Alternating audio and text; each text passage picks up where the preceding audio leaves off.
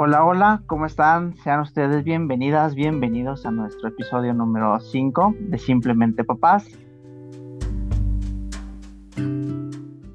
Yo soy Alejandro y me acompaña este, mi esposa Maite. Maite, ¿cómo estás el día de hoy? Hola, bien, gracias. Qué bueno, mi amor. El día de hoy este, nos acompaña también una amiga de ya algún tiempo, este, Laura y su marido Salvador. Lau, Chava, ¿qué onda? ¿Cómo van? ¿Todo bien? ¿Qué tal su día? Hola, ¿qué tal? Sí, muy bien. Muchas gracias aquí ya, con toda la actitud. Excelente. Hola, ¿qué tal? Muy buena noche. Ya listos, preparados y Con bueno, toda la actitud, ¿verdad? todo fluya de la mejor forma. Sí, claro, Sí. siempre. Hoy vamos a tocar un, muy, un tema muy, muy importante, pero para esto eh, tenemos una invitada especial este, y para nosotros es un súper honor que esté con nosotros. En el episodio anterior platicábamos precisamente un poco de ella y la importancia que tuvo en nuestro proceso inicial como papás, en la salud de nuestros hijos y buscamos la posibilidad de tenerla con nosotros. Y afortunadamente está aquí. Recibamos con un fuerte aplauso a nuestra pediatra, ¡Bravo! la doctora Dianey Flores. Doctora Dianey Flores, ¡Bravo! bienvenida, ¿cómo está? Hola, muy bien, muchísimas gracias por la invitación. Me da mucho gusto que, que hayan eh, como que hecho este tipo de, de pláticas y, y pues eh, muy afortunada de ser la, o de haber tenido la oportunidad de ser la pediatra de, de sus De- chiquitos. Y pues con gusto lo que pueda ayudarles. Oh, Muchas gracias, doctora. Este, eh, déjeme decirle que usted es nuestra madrina, realmente, porque al final es nuestra primera invitada y este, y queremos que sea nuestra madrina de, de, del podcast. Ajá. Entonces, Ah, qué emoción. no con No, claro.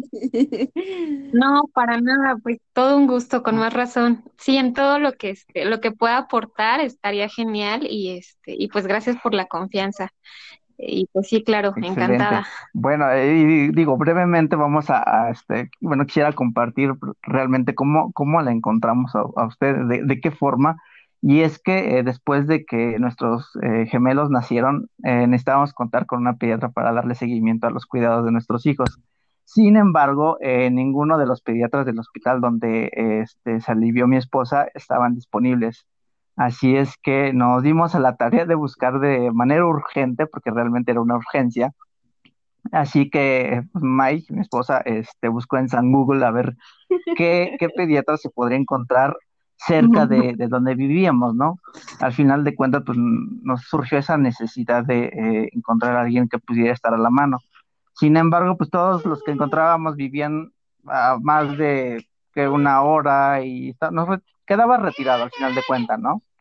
Así es que eh, de, de algún momento encontró este, a la doctora Dianey, quien eh, consultaba 30 minutos de donde vivíamos. Y pues bueno, me, mi esposa me dio la referencia, prácticamente me leyó un poco de su, de su trayectoria y este, dije, bueno, me parece confiable y pues bueno, pues, contáctala y a ver si tiene disponibilidad de atendernos y poder conocer este, su, pues, la forma en cómo atiende a, a los niños. Nosotros realmente estábamos pues, muy novatos, ¿no? Y hasta la fecha lo seguimos estando, ¿no? Pero pues bueno, este, ya logró la, contactarla y este, se agendó una consulta. No, ese mismo día nos pudo atender. Ese mismo día, fíjese, ese mismo día nos atendió y este, y muy, muy completa la atención, muy amable, muy paciente. Digo, independientemente de que eran dos a los que teníamos que, que, que atender, pero bueno, que tenía que atender, pues bueno, fueron creo que como dos horas los que se llevó, pero muy, muy, muy minuciosamente lo revisó y nos inspiró mucha confianza y dijimos, no, de aquí somos. La verdad nos inspiró. por eso. Sí, la verdad es que, doctora, muchísimas gracias por la atención que nos ha dado con, con nuestros hijos y este, pues ojalá no, no perdamos el contacto con usted. No, claro que no, este, sí, siempre, eh, no sé, me, gusta mucho recibirlos desde recién nacidos, o sea, desde que eh, llevan pocos días, porque así eh, como que llevamos un mismo, un mismo camino, ¿no? Como que una misma guía. Y pues bueno, que se puede abordar todo, o sea, desde lactancia, desde estimulación temprana, eh, los cuidados eh, que sí pueden hacer o que no pueden hacer, porque algunos han cambiado, a veces tenemos las opiniones como de abuelitas o tías, pero pues eh, todo va cambiando en beneficio de los bebitos, entonces eh, sí, siempre me, me, gusta más recibirlos desde chiquitos. Claro que grandes también es bueno, pero, pero esa es la ventaja de, de verlos desde que nacen. Pues sí, yo creo que eso es una gran, gran ventaja. Al final de cuentas, pues eh, vale la pena eh, mm, encontrar a alguien que inspire confianzas, que inspire esa tranquilidad que muchos de, de nosotros como papás buscan en una pediatra, ¿no? Pero bueno, afortunadamente llegamos a usted y realmente estamos muy a gusto. Pero no sé, este, Lau, este, Chava, ¿ustedes qué opinan? ¿Cómo fue que encontraron a, a la doctora? Pues mira, precisamente Carmen fue la que me dijo, oye amiga, ¿ya llevas este a Tiago con algún pediatra? Y le dije, ¿qué crees que no? No he podido, pues ahora sí que conseguir uno bueno, ¿no? Que me dé confianza, porque estábamos en la busca de, pero no, no, yo no sé, bueno, yo le decía a él, no, hay que ver otra opción, ¿no? Ya que me platica mi amiga, ah, mira, es que yo este llevé a mis hijos con la doctora de ella es muy buena, tiene, o sea, es neotóloga, neonatóloga, o sea, tiene varias, varias situaciones en las que ella me podía apoyar con el niño y me dijo, me los atiende súper bien, los, los revisa súper bien, es muy cuidadosa. Ya con una referencia así, bueno, pues dices, bueno, vamos a ver. La contactamos, creo que al parecer May le dijo que pues íbamos a ir, porque rápido me, me supo así como reconocer la doctora y me dijo, ah, sí, ya, ya sé de quién, de parte de quién viene. Y súper bien, o sea, me ha gustado. Eh, Tiago ha estado muy, muy bien, ella lo ha chocado, lo ha llevado y nos ha gustado mucho su atención. La verdad es que sea la hora que sea, en verdad la doctora está ahí para atendernos y eso es algo que como padres primerizos te da una satisfacción y una tranquilidad enorme. Y es algo que sí, sí le agradecemos, doctora, la verdad. Ay, muchísimas gracias. No, pues yo luego con todo gusto. Luego estoy preocupada igual que ustedes, ¿no? O sea, si me dicen es que tiene fiebre y no se le baja, y yo, sí, no se le baja, ¿y ahora qué hacemos? ¿Y ahora qué le ponemos? O porque tiene la fiebre. Entonces, este, eh, pues va de la mano con, con mi trabajo y, y encantada. Si, si le soy sincera, o sea, sí sabía que venía de Maite, pero no sabía que eran así como ¿no? Yo dije, ay, qué bonito que se contactaron dos de mis pacientes, pero hasta ahorita me estoy enterando bien cómo es. Sí, realmente, este, es muy, Lau es muy amiga de Maite y ya por Maite, pues yo la conocí y así se fue dando la cosa. Pero doctora, tengo que decir que su recorrido es bastante impresionante.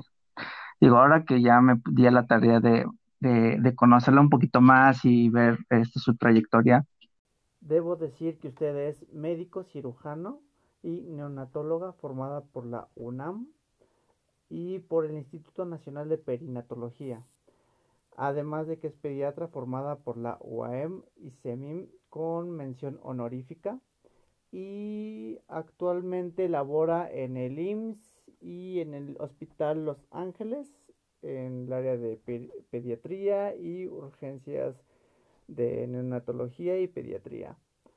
Eh, y pues bueno, eh, también ha estado en el Star Médica, en el IMSS de la zona 53, en el ICEMIM, en el Catepec y cuenta con certificaciones en pediatría por el Consejo Mexicano de Certificación en Pediatría y así como con cursos y talleres tanto nacionales como internacionales en neonatología, estimulación temprana, reanimación, eh, cuidados eh, centrados en el neurodesarrollo, así como lactancia materna, evaluación de crecimiento y desarrollo de pediatría, eh, cuidados de la piel y ostomías y cabe destacar que es autora y coautora de más de 10 carteles nacionales e internacionales, así como ponencias. Eh, ha participado en más de 8 congresos nacionales e internacionales en los últimos dos años y ha sido docente y coordinadora de talleres y congresos impartidos en el Instituto Nacional de Perinatología. Y bueno, además de que eh, atiende consultas particulares y la verdad, para serle franco, no veo el momento en el que usted pueda, se pueda aburrir Además de que agradecemos mucho nos haya dedicado un espacio en su tan apretada agenda. No, con todo gusto. Y pues bueno, cabe mencionar y destacar que es especialista en reanimación neonatal, cuidados intensivos neonatales, estimulación temprana, contacto inmediato neonatal, eh, pediatría, prematuros, neurodesarrollo y lactancia materna. El tema que queremos abordar precisamente, dado a su especialidad en, lactancia materna, eh, hay una anécdota que muy, muy breve, ¿no? Cuando mi esposa dio a luz, eh, mi mamá en algún momento me dijo, oye, ten cuidado con hacer enojar a, a Maite, porque si la haces enojar, la leche que está produciendo le puede hacer daño a los niños. Ahora, ¿qué tan cierto es esto? Es precisamente el tema que queremos abordar. Es un mito. La realidad es que eh, aunque la mamá haya hecho un coraje, la calidad de la leche materna no cambia. Entonces eh, puede consumir de esa misma leche en un porcentaje mínimo menos del 10% está relacionado con cólicos en el lactante pero eh, en fuera no, no cambia otra cosa en la composición, entonces sí puede seguir lactando. Muchas veces lo que, lo que afecta no es eh, la, la, leche como tal, sino el ambiente. Así como nosotros eh, estamos en una sala donde otras personas están peleando, pues se torna un ambiente como muy tenso. Entonces el bebé percibe ese ambiente y está en un llanto intenso porque también está como eh, estresado bajo esa circunstancia y entonces lo relacionamos con que no, pues es que la leche le cayó mal, es que ya ves, tú también estás enojada y por eso este, pues ahorita no se la dé, pero en realidad no es así, o sea. Creo que eso nos ayuda demasiado a que sí podemos hacer corajes. bueno, pueden hacer corajes y darle pecho a, sus bebés. Se pueden enojar sin problemas, ¿eh? lo dicho. Yo me tuve que aguantar muchas veces para no hacerla enojar. Bueno, eso estuvo bien. Ok. A ver, ¿qué? La que sigue, ¿qué? Sí, no, pues antes que nada, la verdad es que eh, es muy impresionante su, currículum, su currículum, doctora, y me da mucha alegría y la confianza aún más de que mis hijos estén con usted. Tuve muchos problemas cuando nacieron los bebés porque para mí era muy estresante, la verdad, darles de comer a los bebés. Yo se lo platicaba en una consulta usted de que pues me, me, me estresaba demasiado porque ellos eran muy ansiosos de que ya querían comer y yo no sabía cómo ponérmelos, a lo mejor la posición, claro, para mi caso que son gemelos, a lo mejor la posición era muy muy distinta y lo que usted nos recomendaba era la posibilidad de, tenerlos en fútbol americano. El balón de fútbol americano. Ajá. esa era mejor como para tenerlos aquí. Pero en lo personal, me costó demasiado pues trabajo eh, acomodármelos y, y, más que nada que ellos se agarraran y estuvieran aquí conmigo y era una un estrés yo creo que para ellos y un estrés para mí pero en general usted no sé qué, qué posiciones recomienda para, para que sea la mejor para amamantar cuando tienes nada más uno. Eh, bueno, sí, eh, la mejor posición es con la que se acomoden. O sea, aquí en realidad eh, hay diferentes posiciones. Hay, hay hasta un libro que se llama Mama Sutra, o sea, donde ustedes pueden descubrir nuevas posiciones incluso para poder lactar. Eh, lo importante es que logremos un buen agarre. Entonces, incluso hay una donde, donde la mamá se pone, eh, no sé, o sea, como que el bebé acostado y la mamá arriba, son posiciones un poco este, que parecieran eh, extrañas, pero en realidad si tú así te acomodas con tu bebé es correcto. Lo importante, como les menciono, un buen agarre. ¿Y qué quiere decir un buen agarre? Que toda la boquita del bebé esté ocupando toda la areola del, del pecho de la mamá.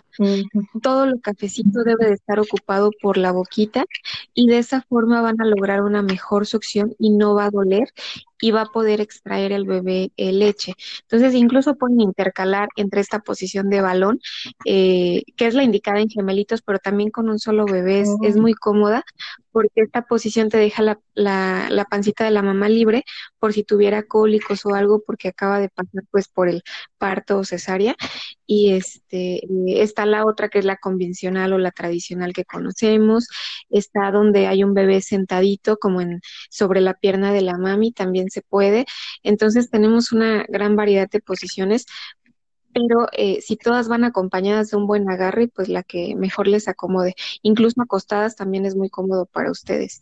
Entonces, este, eh, pues ahí pues es, es, como explorar con cuál se acomodan mejor. Fíjese que, que también a mí me, me, tocó, llevamos a uno de los niños al hospital, lo llevamos a urgencias porque el niño no, no dejaba de, no se le bajaba la temperatura. Entonces lo llevamos a urgencias y justamente pasó que lo estaban analizando, ya estaban viendo, le estaban haciendo unos estudios para ver qué era lo que podía hacer.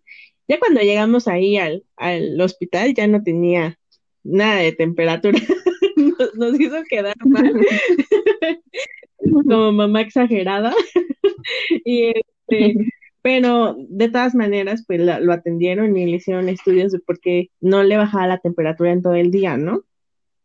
Pero Ajá. de repente llega una, una enfermera y, y, me regañó y me dijo, porque yo le estaba dando de, este pecho a mi hijo y me regañó y me dijo, por eso tu bebé está deshidratado, porque no lo estás...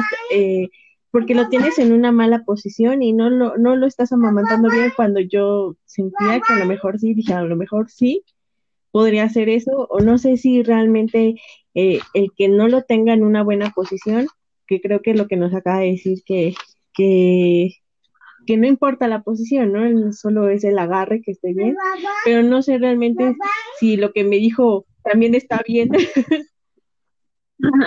Sí, tiene eh, esto eh, más que el, o sea, aquí es bien importante checar el agarre y la otra checar que mi bebé succiona, porque a veces, eh, pues en la consulta pregunto, oye, ¿y cuánto tiempo te pegas a, a, tu bebé al pecho? No, pues yo me lo pego hasta tres horas, o mi bebé nunca se despega, todo el tiempo come. Pero si en realidad eh, vemos con detalle, distinguimos cuando el bebé está succionando. Si el bebé está succionando o está deglutiendo, eso sí es una succión efectiva. Y eso sí lo tomo como una, una buena toma. Pero si mi bebé está pegado al pecho y está dormido, que es muy común en los primeros días, en realidad no es una toma efectiva. Entonces, aunque yo me esté pegando a mi bebito, este no, no está succionando la leche que él necesita. Entonces, una causa muy común de fiebre en los primeros días, pues es esto que es la deshidratación. Y, eh, y bueno, la fiebre es un dato, pero algo, algo que nos arroja como de primera instancia es el número de pipís. Entonces, si yo veo que mi bebé está teniendo menos de cinco pipís, sí es un dato eh, de alarma para ver qué estoy haciendo mal en mi técnica de lactancia. Porque a lo mejor está mal el agarre, a lo mejor mi bebé se queda dormido y yo no me doy cuenta. Eh, también apenas me pasó una mamá que dijo, no, pues es que como se queda dormido, pues yo lo dejo cuatro o cinco horas hasta que él me pide.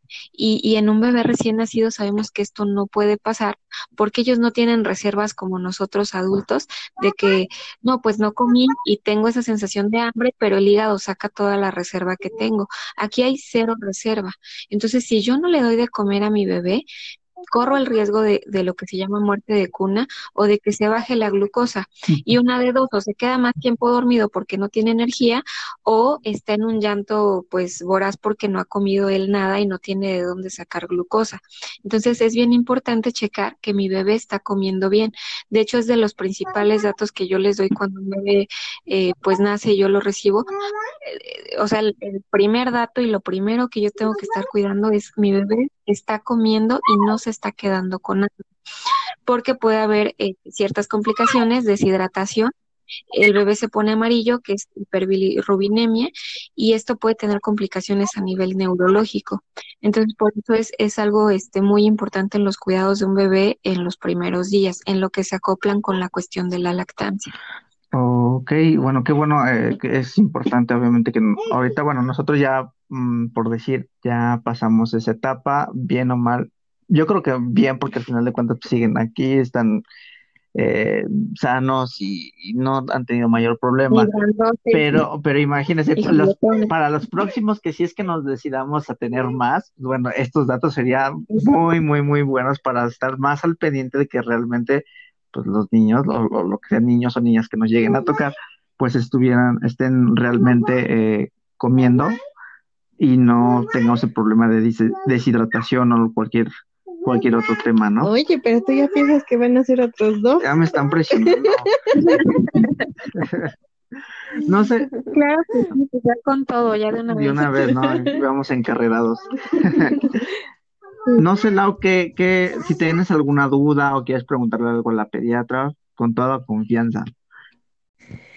Sí, este, doc, mire, yo también cuando estaba lactando, ya sabe, ¿no? Todo el mundo nos dice, este, no puedes tomar café, no puedes tomar aquello porque lo que tú comes, el bebé lo recibe. O típico de que el brócoli es muy frío y eso, este, le puede caer pesado a la pancita del bebé. Es cierto que algunos alimentos, cuando estás lactando, este, están prohibidos. ¿Y por qué? Claro, esto era muy, muy común antes, o sea, había toda una lista de lo que no podías consumir y en realidad pues se quedaban como con cuatro alimentos, ¿no? O sea, pollo, este, ciertas verduras, porque no era todas, eh, pues les quitaban grasas y demás. Entonces ya se ve actualmente que lo mejor es que eh, una mamá consuma de todos los grupos de alimento sin restricción, a menos que haya alguna eh, pues indicación por la mamá, ¿no? O sea, por la cesárea o por eh, otras cuestiones que no pueda consumir alimentos. Pero eh, por cuestión del bebé es mucho mejor que, que conciban, eh, que consuman de todos y variados, porque lo que va cambiando con la leche materna es el sabor, o sea, dependiendo de lo que ustedes comen, cambia el sabor de la leche materna y de esta forma el bebé va probando los alimentos. Entonces es mucho más fácil que a los seis meses que yo inicie la lactación, pues que el bebé conozca, eh, bueno, lactación me refiero que yo inicie con las papillas, el bebé eh, reconozca los sabores porque los conoció en la leche materna. Entonces, eh, en lo personal y lo que está descrito es que ya no hay que restringir ningún alimento eh, más que los que yo vea que le causan daño a mi bebé. Yo, o sea, por ejemplo, puedo decir, eh, ustedes consumen de todo, pero ¿sabes qué? Hoy, hoy yo consumí eh, lácteos, que es algo muy común, y mi bebé empezó con cólicos, mi bebé estaba muy inflamadito, este, eh, eh, noté que, que hoy no echó tantos gasecitos y eso, entonces yo quito los lácteos. Entonces va muy relacionado de cómo va reaccionando mi bebé, pero en un inicio yo parto de que es mejor que consuman de todo y sobre la marcha vamos detectando qué alimentos son los que pueden ocasionarle cólico específicamente a cada bebé. Generalmente lo que he visto que, los eh, sí los lácteos pueden eh, tardar más en digerirse porque son como carbohidratos complejos o por ejemplo el pan o ciertas eh, harinas pero pues esto no es regla. O sea, hay bebés que no se enteran eh, en sus primeros tres meses que es un cólico y hay bebés que sí, ¿no? Que desde más o menos un cólico inicia las dos semanas de vida, entonces desde las dos semanas ya están, oye, es que está muy molesto. Y muchas veces no es cuestión de la alimentación, sino de que se quedan con un poquito de aire en la pancita y están originando los cólicos, más que, eh, que, que yo diga, no, pues consumió tal cosa, entonces se la voy a ir quitando, ver la técnica de alimentación eh, asegurarnos pues sí de hacerle masajitos o algo para que esté sacando los gasecitos. Y este y pues básicamente eso. Y si ya descarté eso entonces sí ya me voy con algún alimento que haya consumido ese día para retirarlo. Sí, este, creo que está bastante claro. Bueno, de mi parte, mm, al final de cuentas, pues es, es muy importante eh, la, la forma o eh, en cómo se, se alimenta y sobre todo los alimentos que, que se le dan al, a nuestros hijos y tener mucho cuidado en lo que, lo que le estamos dando, ¿no? Claro, y, y muchas veces el cólico va acompañado de inmadurez intestinal, que es algo que nosotros no controlamos. Entonces, los primeros tres meses es más común que sucedan y es inmadurez, o sea, no, no es eh, a veces ningún, ningún alimento. Y, este, y por eso eh, eso también ayuda a reafirmar que no hay que suspenderlos, a menos que vea que hay algo muy específico que, le- que ese día lo consumí y ese día le dio cólicos. Ok, y tengo, tengo una duda, Doc. Eh, ¿qué sirve para producir leche? Creo que esa es la, la, la pregunta realmente. ¿Qué sirve para la producción, de- para la leche? Eh, bueno, pues lo que más sirve para la producción de leche es la succión del bebé sobre el pecho. Entonces, eh, no hay mejor estímulo que el bebé esté succionando y succionando y este y entre más succione, más producción. Al, al nacimiento a veces eh, muchas mamis sienten de, oye, es que de verdad no hay leche, ¿no? Eh, puede haber gotitas porque es un, es el calostro, ¿no? Y el calostro es, es la leche que más nutrientes tiene en, en básicamente en la primera semana de vida, porque ahí le pasamos todas las defensas a, los bebés. Entonces, eh, el hecho de que ustedes se lo estén pegando a cada rato que esté succionando ayuda a que en los siguientes días suceda lo que se llama la bajada de leche, que es más o menos tercer o cuarto día, donde las mamis ya empiezan a sentir los pechos más tensos. Entonces ahí aumenta la producción.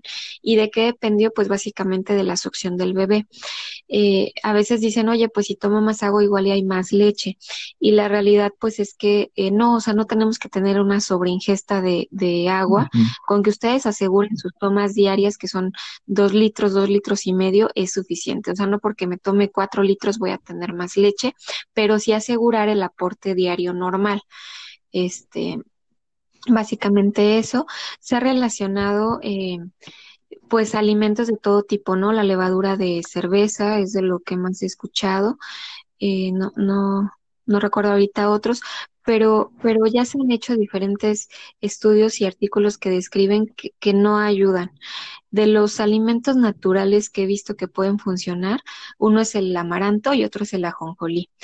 Pero de ahí en fuera no les recomiendo eh, pues otro tipo de cosas eh, que, que puedan hacer daño al bebé, ¿no? Entonces ahí sí oriéntense muy bien con su pediatra de si lo pueden ingerir y si es seguro y si no, pues es mejor no, no arriesgar como que la lactancia, ¿no? Entonces, es eso en alimentos naturales.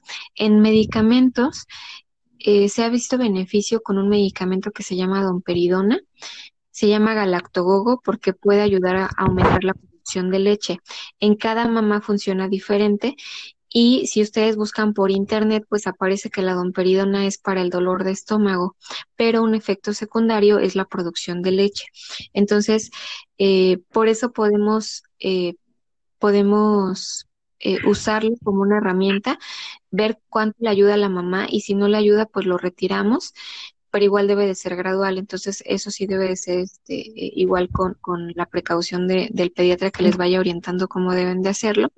Y, y si lo utilizan, pues eh, su beneficio se ha visto en los primeros tres meses, que son de las herramientas que podemos usar, pero la mejor, pues siempre va a ser la succión directa. Muchas veces, y también ha pasado, pues hay bebés hospitalizados, entonces ahí lo que nos ayuda es que se estén extrayendo la leche como si estuviera su bebé con ustedes, se peguen a, a ropita del bebé, se pongan canciones que le ponían al bebé estando embarazadas, que piensen en su bebé, eso va ayudando a que aumente la producción de leche.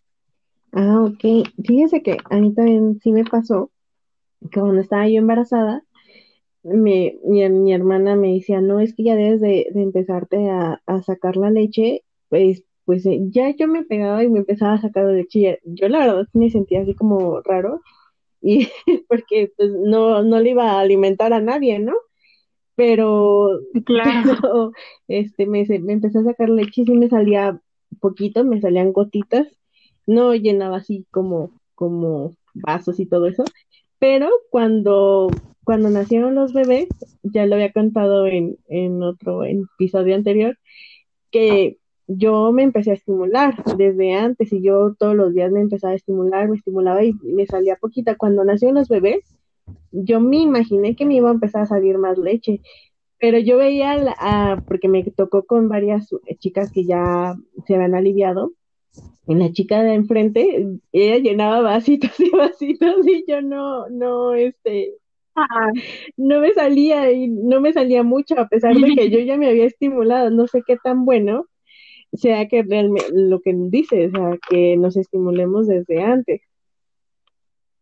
No, eso, eso también, este, pues no, no se ha visto algún beneficio, o sea, eh, y muchas mamás dicen, no, pues yo me quiero ir preparando para la lactancia, ¿no? Eh, con toda la pila, pero la mejor forma de, de estarse preparando es pensar en su bebé. Mientras más piensan en su bebé y en cómo va a ser y en qué ropita le voy a poner, eso hace que todas las hormonas que, que nos ayudan a la producción de leche aumenten. Entonces, eh, incluso otra cosa, pues las contracciones durante el parto también ayudan a que eh, la prolactina, la oxitocina empiecen a aumentar y eso eh, nos ayuda a la producción de leche. Pero que yo estando embarazada me esté presionando y que, o sea, me esté como estimulando y que con eso haya más producción, no, eso es falso. Y este, y, y algunas mamás ya empiezan con gotitas durante el embarazo, otras no. Entonces, en el embarazo voy a tener más leche cuando, cuando nazca mi bebé. En realidad todo es cuestión hormonal e inicia con las contracciones, este, con esta situación de ya tener al bebé en mi pecho. Eh, eso hace, eso es como que el, punto que desencadena toda la producción de leche. Entonces, eh, pues no, no hay forma de prepararnos para la lactancia hasta que tenemos a nuestro bebé ahí con nosotros. Y antes lo que puedo hacer es pensar en él, que, que creo que eso es muy fácil que suceda, ¿no? O sea, que, si- sin programarlo, pues obviamente ya cada vez que se acerca la fecha, pues piensan más en, en todo lo que va a significar ya tener a su bebé con ustedes, entonces pues su cuerpo solito hace todo el trabajo. Órale. Son, son unas super máquinas para producir leche. Sí, está genial, ¿no? Está genial todo, todo lo que hace nuestro cuerpo. Chava, recuerdo que hace un momento me querías preguntar, bueno, me preguntaste este, acerca de eh, qué, qué es mejor si la, la leche materna o la de fórmula. No sé si quieras comentar algo al respecto, Chava. Ah, sí, es que, por ejemplo, mi hijo Tiago, bueno, ya la conoce la doctora, Sí, este, pues en- eh, hubo un tiempo que pues no, no aceptaba la leche de, bueno, mi esposa no, no producía mucha leche. Entonces, este, pues a nosotros nos daba mucho el pendiente o la, o por, ajá, el pendiente del por qué ella no daba, y pues como siempre todos nos dicen es que la leche materna es la mejor, es la mejor, entonces nosotros, eh, ya cuando conocimos a la doctora, pues ella dijo, pues vamos a hacer el complemento para la que sea la, entre la leche que sea más la materna que la fórmula. Pero sí yo, o sea, como que estaba con, yo con la intriga de decir, bueno, entonces, eh, ¿qué es mejor? Eh, ¿la leche entonces la materna que la fórmula o cómo se estarían complementando de esa manera? Sí, claro, pues, pues sin duda la leche materna va a ser la mejor en todos los aspectos, ninguna fórmula la ha igualado. Tiene más de 200 componentes y, me quedo corta, o sea, tiene oligoelementos, tiene inmunoglobulinas, tiene lactoferrina, todo esto eh, eh, que, que parecen nombres rimbombantes, pues en realidad son nutrientes para mi bebé, eh, que, las fórmulas no han podido igualar, entonces, pues eso eso la hace la mejor. Y además, eh, algo bien importante es el apego que siente el bebé cuando se pega a la mamá, o sea, el, el contacto o, o esa relación que siente cuando, cuando el bebé está succionándole, ¿no? Entonces, a veces en la noche, por ejemplo, ya ni siquiera comen, pero, o sea, ya no succionan tanto tiempo, pero se pegan a la mamá y solo con sentir a la mamá ya, ya se vuelven a dormir. Y, y eso es algo que no lo generamos con la fórmula, ¿no? Y con un biberón. Entonces, por eso siempre va a tener más beneficios una lactancia materna, pero eh, cuando tengo que complementar, tampoco se, o sea, cuando vea que mi bebé, si mi bebé se está quedando con hambre, puede suceder, o sea, que mi producción de leche no esté al 100 por alguna situación, entonces eh, tampoco voy a dejar a un bebé con hambre. Si veo que mi bebé eh, se queda con hambre y, y cuando vemos el peso pues no está creciendo de forma óptima, pues también tenemos que pensar en complementar con fórmula o en algunas situaciones donde hay un diagnóstico que se llama alergia a proteínas de leche de vaca, se inicia con una restricción en la lactancia materna, o sea, en la dieta, pero puede ser que aún, aún teniendo esa dieta súper estricta, mi bebé aún así presente datos de, de alergia, entonces ahí ya tengo que recurrir a, la fórmula. Entonces sí hay indicaciones para la fórmula y, y a veces pues la vemos como la mala del cuento, pero yo les digo, pues usémosla como herramienta, eh, como, como algo que puede complementar y ayudar sin quitar la leche materna, que es aquí la, lacta- la lactancia mixta, ¿no? Entonces, sí le doy leche materna, que es lo más importante, pero si lo necesito, pues complementemos con fórmula, que, que es lo más parecido a la leche, a la leche de la mamá, y este y, aquí pues no perdemos los beneficios de la leche materna y, no dejamos, o sea, y hacemos que el, crecimiento sea óptimo en, pues en ciertos casos, no en todos. Eh, pero pues sí. Ahí, ahí serían como las situaciones que habríamos que complementarle. O sea, ya todo se tiene que ver cómo, cómo va a funcionar, ahora sí, cómo está el bebé, cómo va la leche materna, cómo va, este, va, se va dando todo, ¿no? Sí, exactamente. Hay cuestiones donde eh, pues puede haber baja producción de leche, por ejemplo, en mamás con hipotiroidismo, mamás con diabetes, mamás que tuvieron algún implante mamario. En ellos se ha visto baja producción de leche. Entonces, eh, ahí pues la opción es darle sí mi leche materna y ahí sí le complemento con fórmula. Además, hay técnicas para dar la, la fórmula. Eh, no es lo mismo en un bebé recién nacido a un bebé que ya es, eh, no sé, tres, cuatro meses.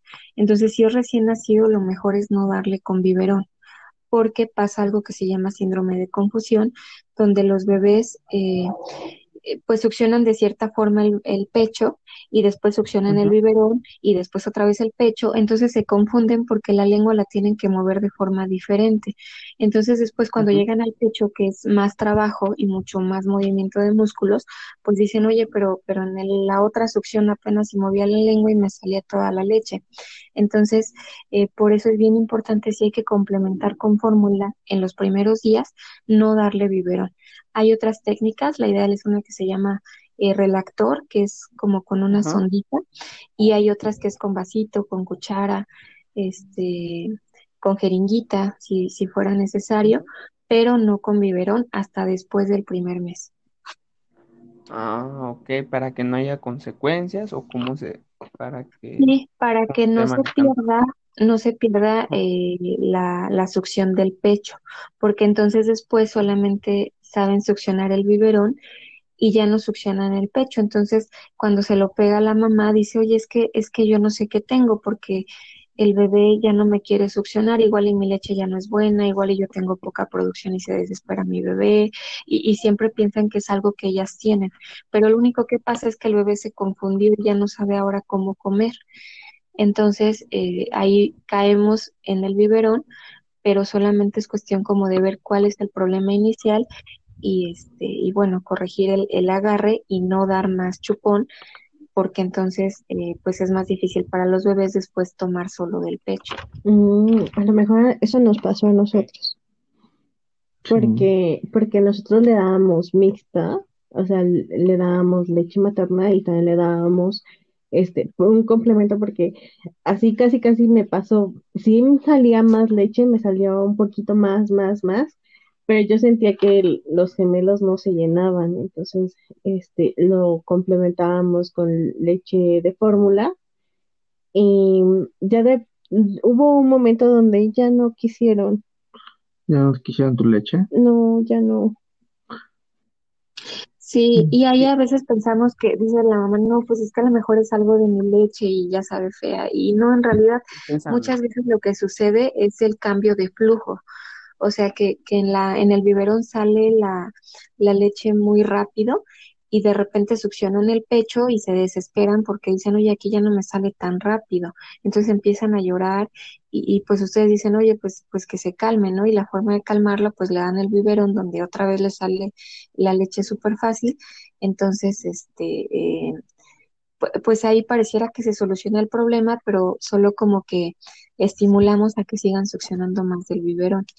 Para eso, las recomendaciones, hay una forma especial de dar el biberón, o sea, para que no sea tan rápido el flujo, y este se llama método de, de casing, o si, o, digo, ya, este, igual pudiera pasarles algún enlace para que vieran las imágenes, y este, y la otra es, eh, una la forma en que le doy el biberón, la otra es que sea un biberón de flujo lento para que eh, la, la, forma en que sale el flujo sea muy parecida a la del pecho.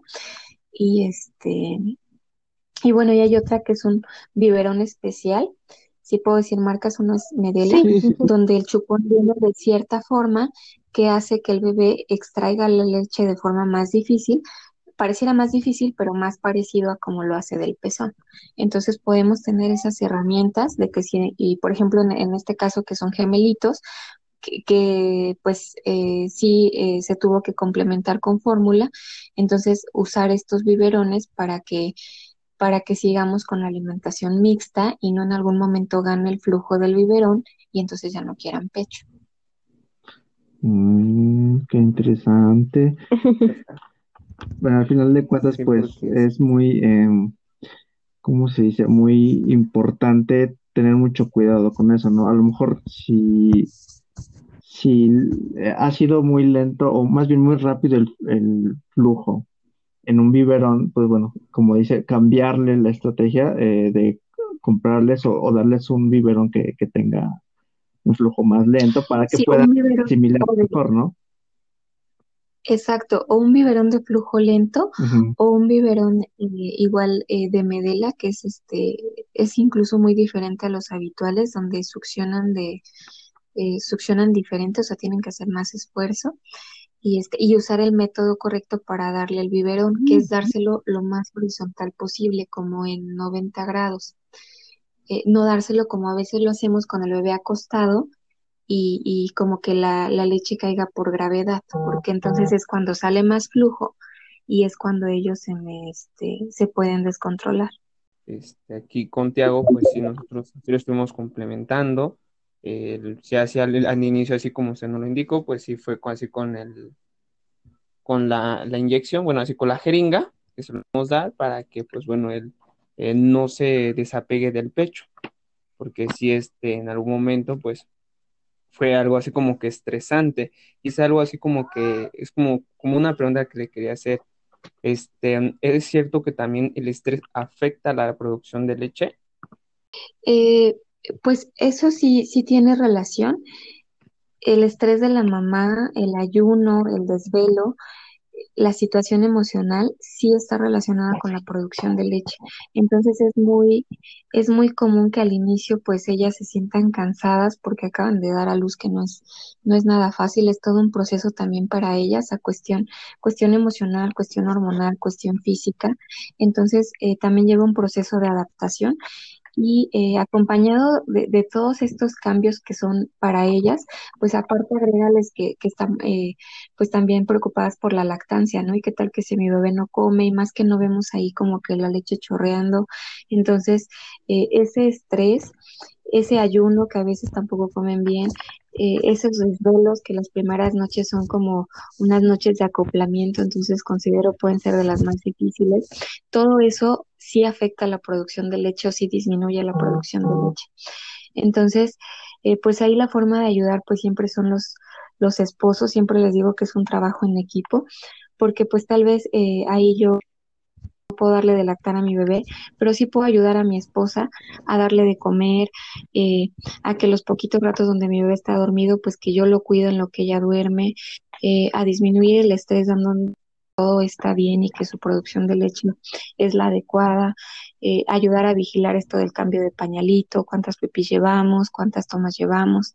Entonces es la forma de, de poder ayudar para que ellas no estén tan estresadas y eso no afecta a mi producción de leche. Así es, Doc. Bueno, eso me pasó a mí. Eh, sí, al principio me empecé a estresar porque pues no me bajaba suficiente leche. Entonces sí, este, era lo que yo le comentaba, ¿no? Y usted ya me dijo, no, pues es que calmarte y así. Me acuerdo que también me recetó un licuado de que era una manzana o pera o plátano con amaranto, este, nuez o almendra, lo que gustara, y ya sea un litro de agua y que lo licuara y eso me lo tomara. Y eso a mí me ayudó mucho para la producción de leche. Sí, exacto. Entonces, eh, bueno, si vemos ahí los ingredientes, pues tiene la parte que les comentaba de los alimentos naturales que nos ayudan a la producción, que es amaranto o ajonjolí, bueno, que los que he visto que, me, que, ayudan, ¿eh? Y este, tenemos la parte que, que, que bien dices de, la nuez, pero que puede ser cualquier semilla, o sea, nuez, eh, almendra, arándanos, que son omega 3. Entonces los omega 3 son importantes porque con eso funciona el cerebrito de, mi bebé. Entonces, eh, todo lo que yo pueda consumir de omega 3 también le sirve al cerebro de del bebé para funcionar mejor.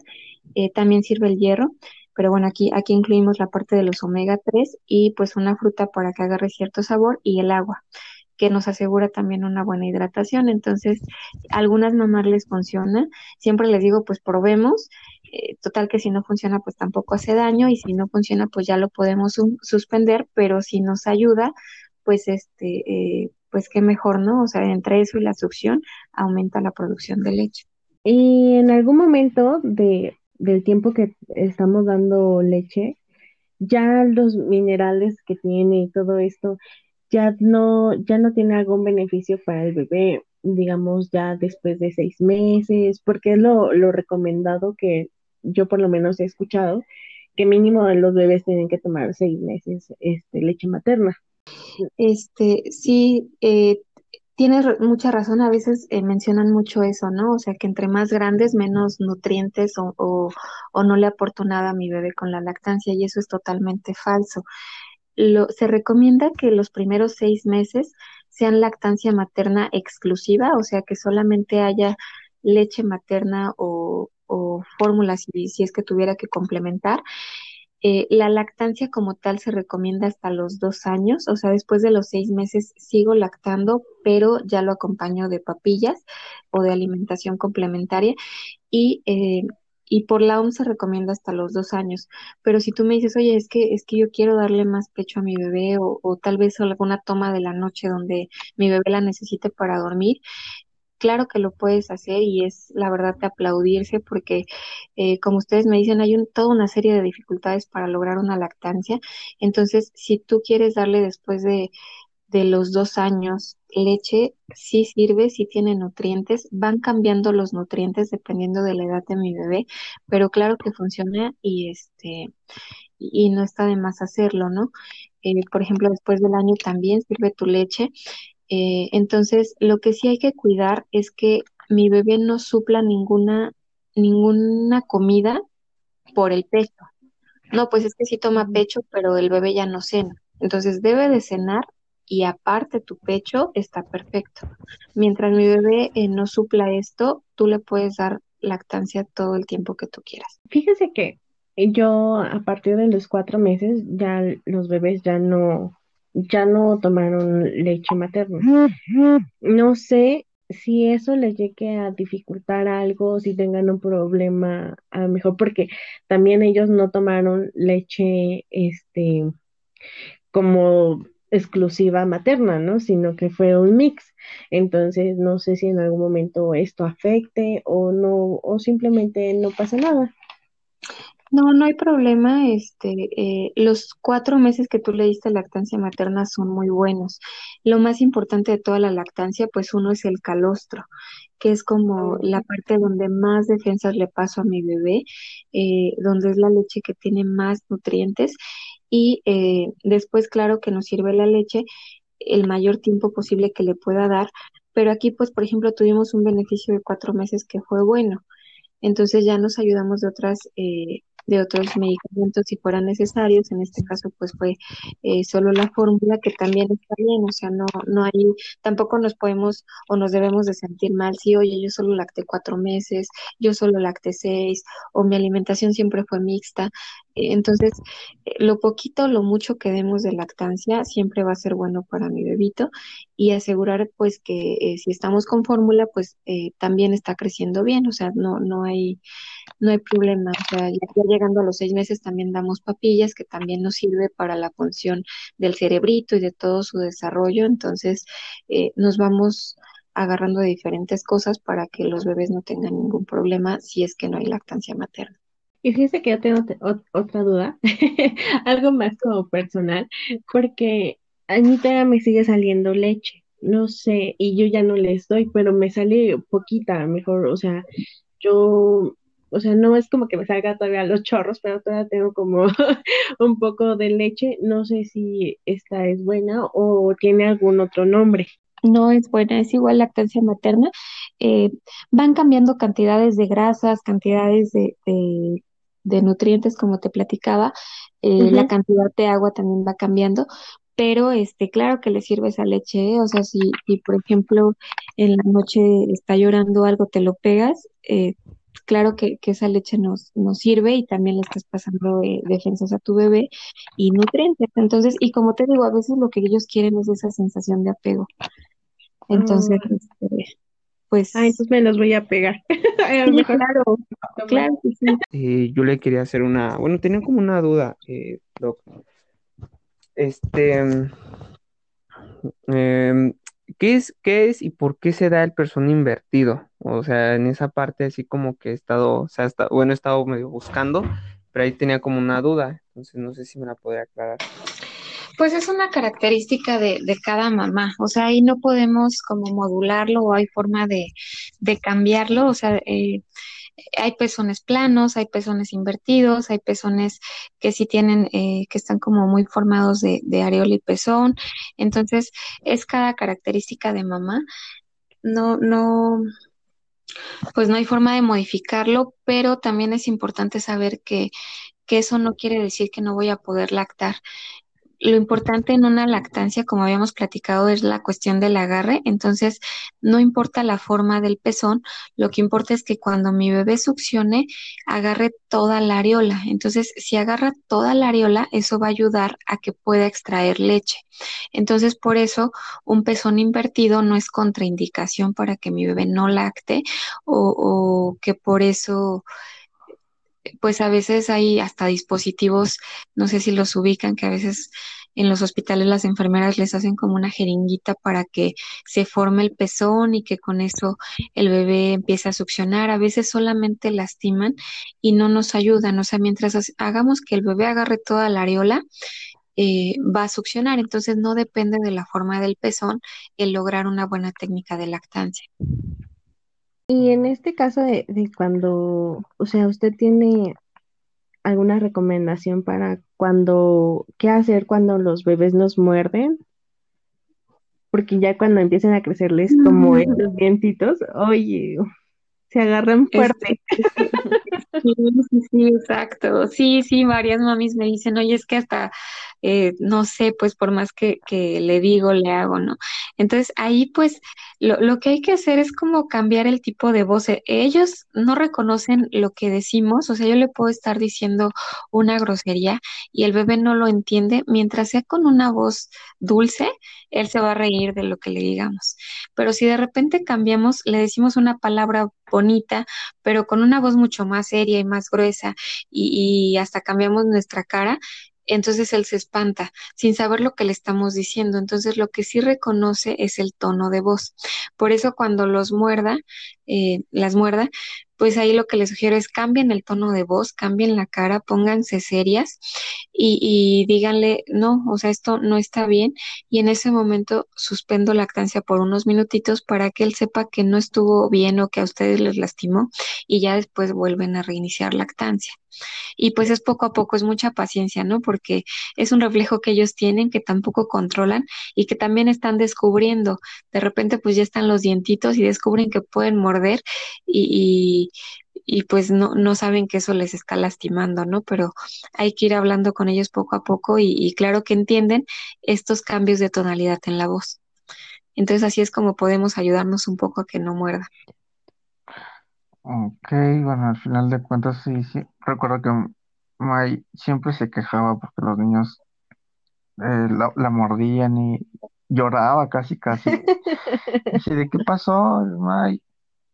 Si no, es que me acaba de morder Alex o Julio, ¿no? Sí, O los dos al mismo tiempo cuando llegaba al principio, ¿no? Cuando estaba intentando, este, eh, darles de amamantar, este, Y ya le estaban saliendo le estaban saliendo los dientes, sí, se quejaba bastante. Yo pues, ¿qué, qué hago? ¿Qué te hago? ¿Qué di- Tú dime y yo, yo brinco, ¿no? Este, pero aquí yo tengo una, una duda específicamente con respecto a por qué a, a, a ellas, bueno, en este caso a mi esposa, le da, le daba tanta hambre cuando le daba leche a libre demanda. Eh, pues eh, bueno, ahí hay que ver cómo está la alimentación. En realidad no se trata de que coma el doble. Entonces, este, eh, no, no debo de comer más, sino de comer saludable y de que en cada comida como proteínas, grasas, eh, cereales, la frutas, verduras.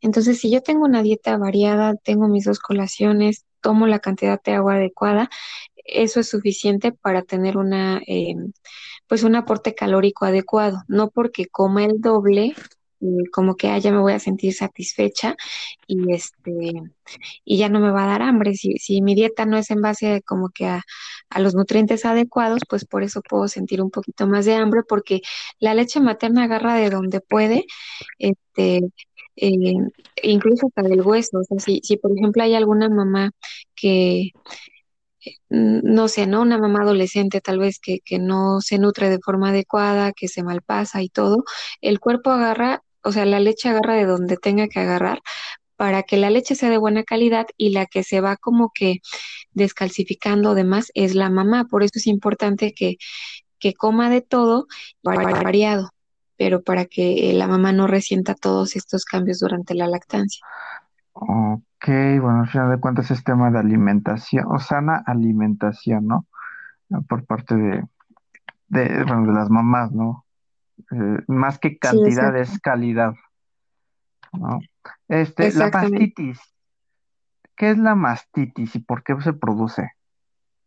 La mastitis es cuando hay un, cuando se va acumulando la leche, eh, cuando se va acumulando la, este, se acumula tanto, o sea, no se está extrayendo o no se está vaciando totalmente el pecho, entonces empieza como a encapsularse la leche y esa leche encapsulada que, que ya lleva mucho tiempo sin, sin salir, es lo que puede ocasionar en un primer momento algo que se llama ingurgitación, que son los pechos muy llenos, y en otro momento, eh, si esa leche eh, sigue sin extraerse, ya ocasiona la mastitis, que es como un enrojecimiento de la, pues de toda la mama, puede haber fiebre y acompañado de la fiebre, pues puede haber infección. Eh, porque, porque esa leche ya se acumuló mucho tiempo, entonces ya puede ocasionar este, pues otros datos ya como complicación de, tanto tiempo ahí este, acumulada. Entonces, eh, no quiere decir o no siempre es sinónimo de que si hay una mastitis hay que dar antibiótico. Lo primero que hay que hacer pues es extraer la leche. Hay técnicas adecuadas. Hay técnicas, adecuadas para, para irla extrayendo poco a poco y a menos de que aún así no revierta la fiebre, ya este, ya doy antibiótico eh, pero es lo mismo, o sea, si no la extraigo, de todas formas no, no la voy a aliviar con antibióticos, sino con la técnica adecuada para poder extraerla. Y también es importante que aunque tenga una citis, mi bebé puede seguir lactando. No por eso tengo que suspender la lactancia o esa leche ya no sirve. Ah, mm. ok, ok. Este, aquí al final de cuentas, mm, cuando exista esa parte de la, la mastitis, como, como lo lo menciona, lo importante como, como tal es extraer la leche que, está ahí acumulada. Si no se... Exacto, ese es el, punto más importante de una mastitis, extraer la clave. leche. Ok. Este, ¿y las grietas por qué se producen? Por un mal agarre. Entonces, si mi bebé no me agarra bien, si mi bebé solo agarra el pezón, ahí este, eh, va a haber una grieta. Esa es la causa principal. Eh, que, no tenga el agarre donde, donde toda la boquita está en la areola, que era lo que comentábamos al inicio, y muchas veces dices, oye, pero es que yo, o sea, yo ya verifiqué y sí, sí mi bebé está como teniendo todos los datos de un buen agarre. Y entonces ahí lo que hay que descartar es algo que se llama frenillo corto donde, donde ya hicimos todo lo de un buen agarre y ya vamos, por ejemplo, al mes de vida y mi bebé sigue ocasionándome grietas. Entonces ahí habría que descartar una causa en la lengua que, que hace que el bebé tenga que hacer mucha presión para succionar y que entonces eh, por eso tenga la grieta y pues bueno, eso igual ya, ya con su pediatra, que siempre revise si es que tiene este tipo de problemas, que no haya un frenillo corto que esté ocasionando las grietas. Y, en este caso, usted, porque nosotras, por ejemplo, yo sí me, sí me tocó que me hiciera un poquito de grietas. A lo mejor yo no sé si estuvo mal que me pusiera cremita. No sé si eso le, le hacía daño también a ellos o algún tipo de cremas que nos podemos poner para que ellos no, o no se intoxiquen o no pase como como a más. Eh, sí, aquí es importante ver qué cremita nos colocamos. Entonces, eh, de las opciones que yo les doy, igual eh, la la versión natural es algo que nos ayuda, es el aceite de oliva. Entonces, después de las tomas se pueden poner aceite de oliva y no es necesario limpiarlo antes de que tenga la siguiente toma. También nos ayuda la leche materna, o sea, después de la toma presiono un poco para sacar lechita y esa la coloco alrededor de mi pezón. Y de cuestiones eh, de alguna cremita como tal, la que he visto que tiene más beneficio es la lanolina. Eh, y también la puedo usar después de cada toma y no tengo que limpiarla antes de dar eh, pecho.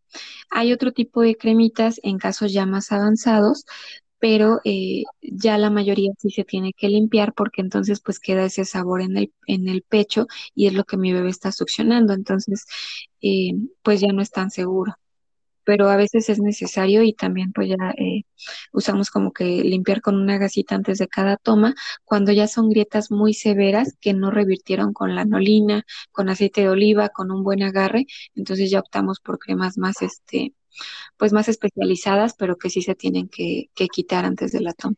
Ok, y ya, por ejemplo, esta ya sería como mi última pregunta, que como tal, ellos solitos se despegaron hacia mí, pero hay muchas personas que nos preguntaron que cómo le hacen para tener un destete respetuoso. No sé usted si tenga alguna recomendación. Eh, bueno, el destete respetuoso es hasta que mi bebé, o sea, es justo respetar o, dejarlos hasta que ellos ya no, ya no quieran pedir pecho. En el momento en que queramos hacer eso, lo primero es hablar con el bebé y decirles que, pues que se va la leche, pero que no se va la mamá, ¿no? Entonces, aunque yo ya no esté dando pecho, pues que, que yo voy a seguir apapachándolo, que yo voy a seguir abrazando y, que la mamá no se va, o sea, solamente se va la leche, pero que aún así yo puedo seguirlo abrazando y, dándole como que el mismo cariño para que ellos no sientan que, que con eso también pierden como que el cariño de la mami. Y entonces lo primero es hablar con ellos, lo que sigue es este... Em, decidir qué tomas le puedo ir quitando a mi bebé. Siempre es más fácil quitarlas del día y al final dejar la de la mañana y la, la de la noche, que son a veces los que más hábito tenemos, ¿no? De que despierte, pues quiere pecho o va a dormir y quiere pecho. Entonces, esas déjenlas al último, primero las, las que son en el transcurso del día, o si hubiera alguna en la noche que, que después del año ya no debe de haber, este, también es a quitarla. Y bueno, eh, de las técnicas, pues igual cuando de repente eh, ustedes vean que va a pedir pecho, ahí pueden adelantarse un poquito y ofrecerle algún alimento que saben que le gusta antes de que busque el pecho. Busca el pecho y ustedes ahí eh, lo que sigue es abrazarlo, apapacharlo, hablar con él, pero eh, buscar o distraer, no distraerlo, pero pues tal vez no, eh, no, no, ya no dejar, o sea, si ya se tomó la decisión, ya, ya no pecho, o sea, ya buscar cualquier otra alternativa para que se calme, menos el pecho que a veces siempre lo buscábamos, como que ah, está llorando, le doy un poquito de pecho para que se calme. Ahí ya voy a buscar cualquier otra herramienta. Si yo le quito el pecho, yo le ofrezco algo, o sea, no puedo quitar sin, sin ofrecer nada nuevo. Entonces, eh, quitamos pecho, pero tal vez ofrezcanle otro objeto de seguridad para cuando yo no esté, que él se pueda como alojar en ese objeto. Y eh, no es bueno, eh, a veces dicen, oye, pues para que no quiera pecho, pues yo me escondo. Entonces, si me escondo, ya no va, ya no va a buscar el pecho. Eso es, no es buena idea. Eh, porque entonces ellos se sienten como abandonados. Entonces, eh, no se trata de esconderse, sino de hablar con ellos y de buscar alternativas. O sea, sirve más que lo abrace y que platique con él a que me esconda para que ella no quiera tomar pecho. En cuanto aparezca, va a seguir buscando a su mamá y a su leche, ¿no? Entonces, eh, pues son como de, los tips que, pudiera como, como darles. Y hay una, una última pregunta que quisiera yo este, definir qué hago con cuando tengo la, bueno, cuando mi esposa tiene el, banco de, leche, ¿qué, ¿qué, pasa con esa leche? Se, se, ¿Cuánto tiempo dura en el banco? Ah, ok, entonces para armar un banquito de leche, lo ideal es que sea después del primer mes que ya está establecida la lactancia materna. Em, ¿Cuánto dura? Dependiendo de dónde la guarde. Si yo la guardo en el congelador, puede durar en promedio 4 a 5 meses. Si yo la guardo en el refri, puede durar 4 a 5 días. Si yo solo la, o sea, la leche que me extraigo la dejo como en, al aire ambiente, en, una mesita, sin nada, dura 4 a 6 horas.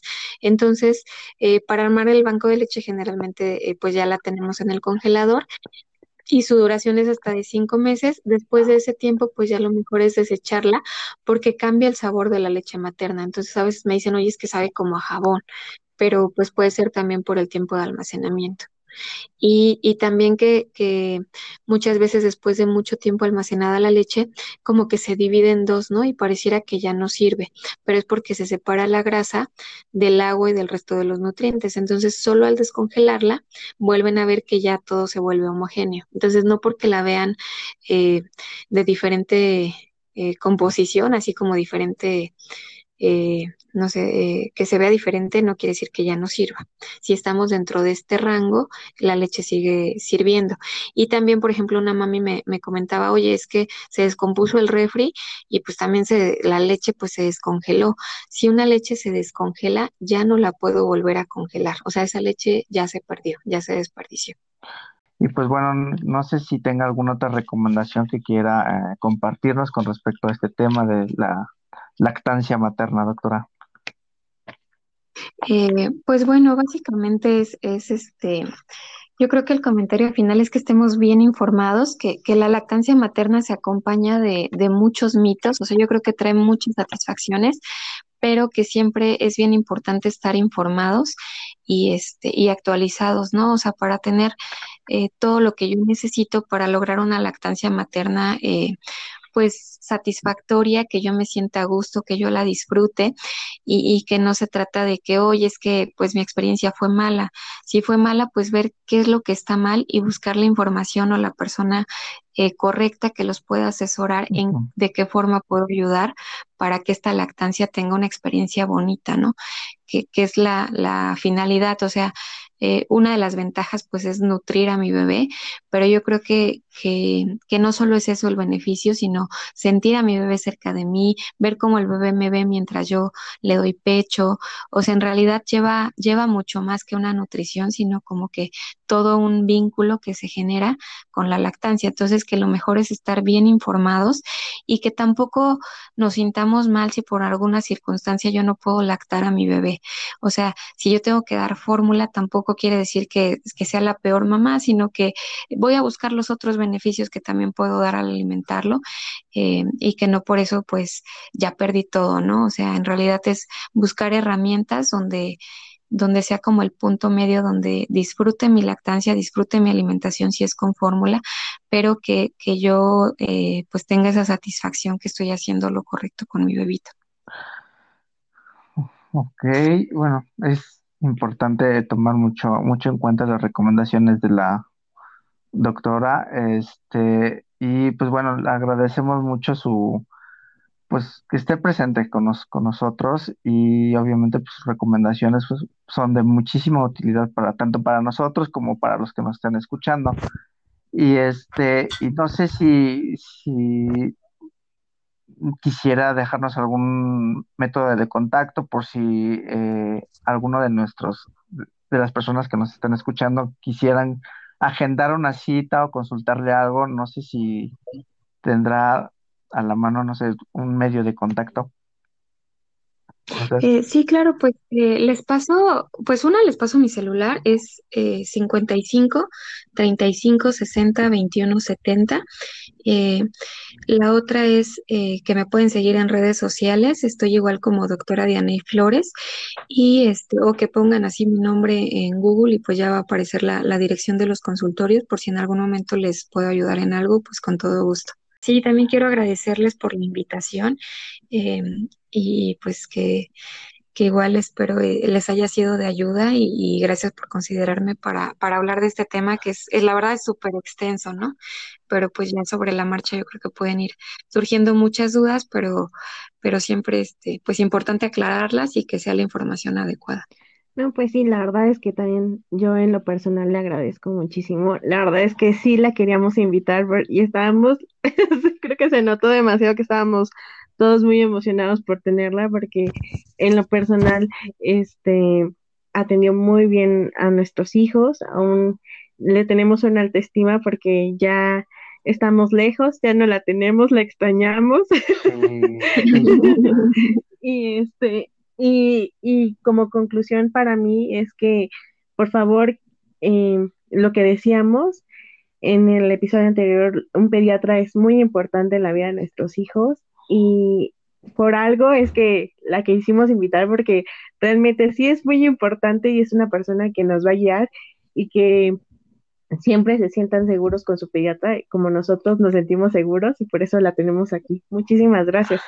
Sí, muchas gracias, Doc. La verdad es que cuando estoy, ahora sí llevo a nuestro, bueno, llevamos a nuestro hijo, pues nos ayudó demasiado, tanto a mí como a mí, eh, tanto los ejercicios y todo eso. La verdad es que es una buena pediatra, la recomiendo al mil, por ciento. Y pues bueno, la verdad es que estoy agradecido por todo lo que nos ha apoyado y pues por ese tiempo que se ha dado eh, en ayudarnos y seguirnos este, eh, orientando en cada una de las etapas de nuestro hijo. Así es, Doc. Muchas gracias. Su profesionalismo, su entrega es lo que hace su trabajo aún más brillante. Eh, yo sí le agradezco mucho porque en verdad es, es muy difícil ya no que todo mundo opina, ¿no? La abuelita, la bisabuelita, la tía, la, todos, ¿no? Y tú así como de que a quién le hago caso, ¿no? Pero en realidad, como bien dicen, y es muy, muy, muy bien dicho hoy en día, ve de la mano de tu pediatra porque como sea, ella ya estudió, ya conoce y digo, no por algo tiene tantos tanta trayectoria, ¿no? Entonces, muchas gracias, Doc. Sí es importante que, tengan mucha confianza en el pediatra que escogen para, para el cuidado de sus bebés y que, eh, pues, que les dé varias herramientas. Ustedes son los que, los que tienen como la última palabra de, sabes que esto sí me funcionó, esto no me funcionó, pero que no sea falta de información, ¿no? O sea, que siempre que siempre vaya de la mano de, pues sí, de información y que pues también puede escuchar los comentarios de, la abuelita y de, bueno, de, personas cercanas o de familiares, pero que este, eh, pues que, que, nos aseguremos que es, que es lo mejor para mi bebé, ¿no? O sea, siempre como tomar las dos versiones y yo decido qué escojo para mi bebé. Muchísimas gracias a, a todos los que nos están escuchando y este, espero que haya sido esta información de gran utilidad para, pues, bueno, ahorita que para los que están empezando como papás, para los que este, ya llevan una carrera, creo que no está por demás eh, retroalimentar información, incluso a lo mejor hay información que uno no sabía y ahorita le están conociendo, pues bueno, sí es importante que, que, la, que la tomen en cuenta, la practiquen y pues bueno, siempre de la mano de un pediatra de su confianza. Y pues eso es todo por el día de hoy. Muchas gracias por acompañarnos en nuestro quinto episodio de Simplemente Papás. Yo soy Alejandro. Yo soy Maite. Y que pasen muy bonito día, tarde o noche o la hora que nos, que nos estén escuchando. Gracias, doctora. Este, Lau, eh, Chava, agradezco mucho su, su asistencia.